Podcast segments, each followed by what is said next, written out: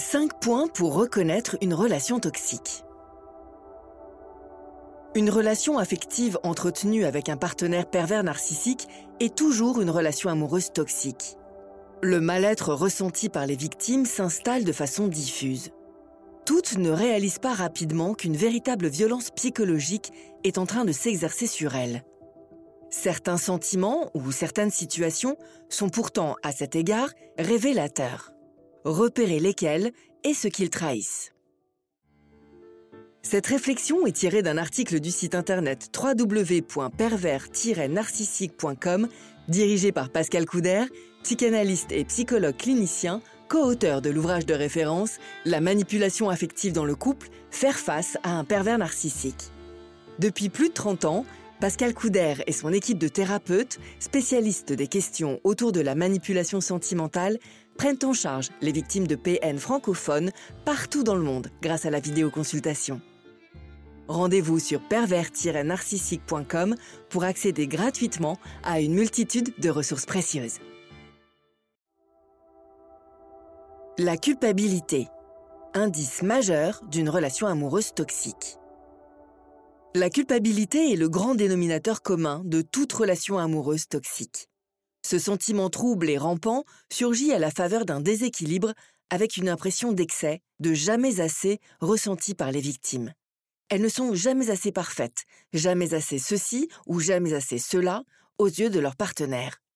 Les manipulateurs ont, du fait de leur ego énorme, des besoins aussi énormes devant lesquels leurs victimes acceptent de s'effacer et elles en viennent à culpabiliser naturellement, tout en amenuisant leurs propres besoins à elles.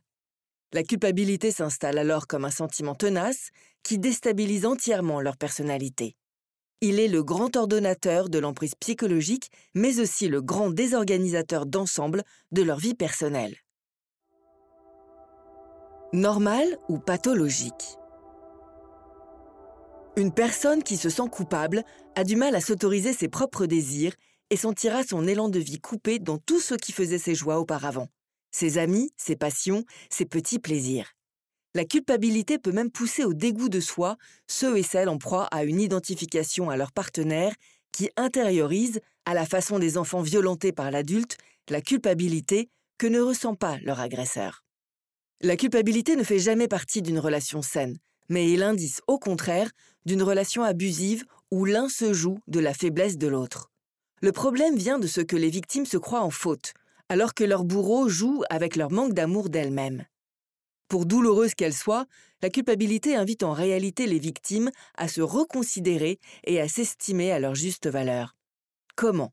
En stoppant cette hémorragie interne qui les fait souffrir par amour. Elles doivent savoir que se sentir coupable est l'indice d'un attachement à une relation amoureuse toxique, car ce sentiment n'existe pas au sein d'une relation de couple harmonieuse et épanouissante. L'anxiété.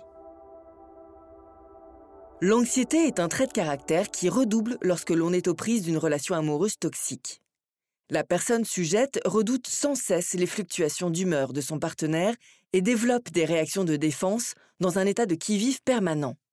Elle peut se mettre ainsi à tout redouter autour d'elle et à ruminer des idées négatives. Une plus grande irritabilité et une moindre adaptation au changement apparaissent aussi. Des troubles du sommeil peuvent surgir, préparant le terrain à des troubles plus graves, dépression, envie suicidaire. D'une manière générale, la vie d'une victime change. Elle sacrifie beaucoup à son partenaire et le champ de ses opportunités va se restreindre peu à peu. Les pervers narcissiques stressent leurs victimes en permanence par une multitude de petits traumatismes invisibles et répétés. Le mal-être n'a donc rien du hasard avec ce type de partenaire malsain, car il fait en sorte que l'environnement de sa victime devienne instable, ses repères flous et son avenir incertain. Et il sait très bien pour cela repérer chez elle les événements sources de trauma qui font monter en elle le stress et l'anxiété. La confusion et l'apathie. La victime prise au piège d'une relation amoureuse toxique perd peu à peu son énergie et demeure sans réaction vis-à-vis de multiples situations de l'existence. Son intelligence et sa capacité de réfléchir sont noyées dans toutes sortes d'affects honte, peur, colère, humiliation. Son mental est tout simplement court-circuité, même si par ailleurs, elle continue de se battre avec des questions qui n'ont pas de réponse.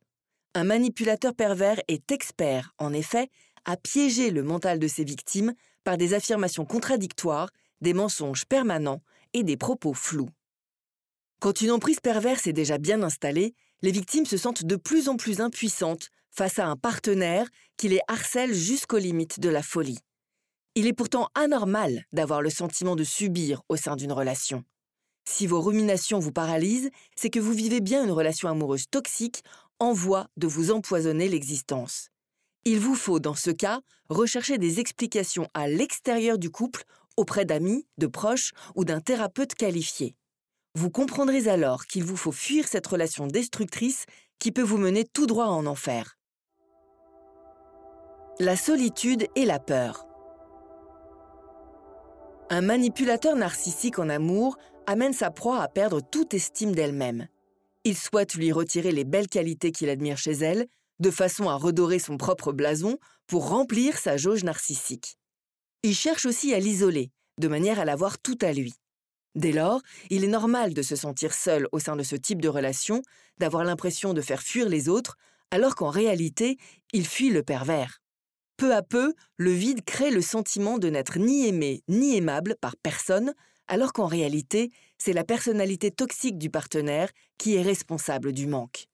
Face à la situation, la peur est toujours ressentie par les victimes, non seulement parce qu'elles redoutent les réactions de leur partenaire tyran, mais aussi parce que l'humain a besoin des autres pour survivre.